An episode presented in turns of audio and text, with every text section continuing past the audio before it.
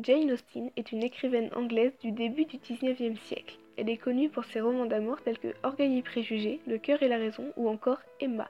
Dans chacun de ses romans, Jane Austen s'inspire des moments importants de sa vie pour donner de la profondeur à ses personnages et à ses histoires.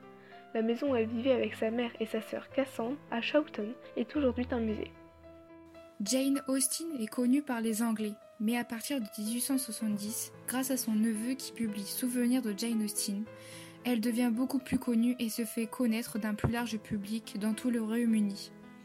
Puis au milieu du XXe siècle, elle est mondialement connue et reconnue pour ses romans et est désignée comme grande écrivain anglaise.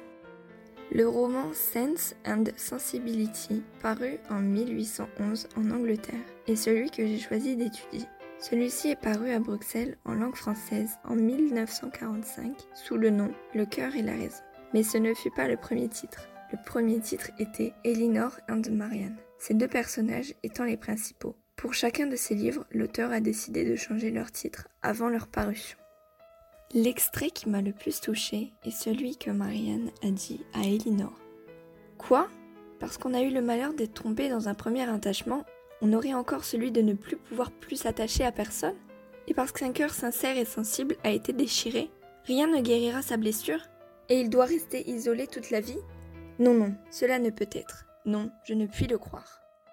Je vais vous lire un extrait de Orgueil et préjugés de Jane Austen, paru en 1813.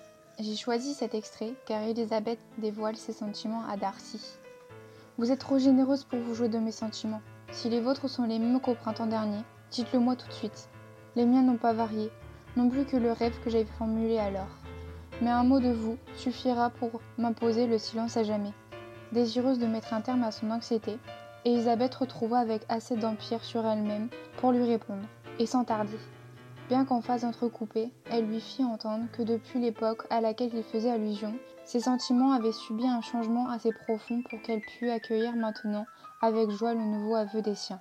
Cette réponse causa à Darcy un bonheur tel que sans doute il n'en avait point encore éprouvé en semblable et il exprima dans des termes où l'on sentait toute l'ardeur et la tendresse d'un cœur passionnément épris. Si Elisabeth avait osé lever les yeux au ciel, elle aurait vu combien l'expression de joie profonde qui illuminait sa physionomie embellissait son visage. Mais si son trouble l'empêchait de regarder, elle pouvait l'entendre, et tout ce qu'il disait, montrant à quel point elle lui était chère, lui faisait sentir davantage, de minute en minute, le prix de son affection. J'ai choisi pour ma part deux extraits, car je n'ai pas réussi à choisir entre les deux options que j'avais. Mon premier extrait est le suivant. Elle était sensée et perspicace, mais passionnée en toutes choses, incapable de modérer ni ses chagrins ni ses joies. Elle était généreuse, aimable, intéressante, bref, tout, excepté prudente. Tandis que mon deuxième extrait est le suivant. Elle ne parlait pas beaucoup, car, à l'inverse de beaucoup de gens, elle mesurait le nombre de ses paroles à celui de ses idées.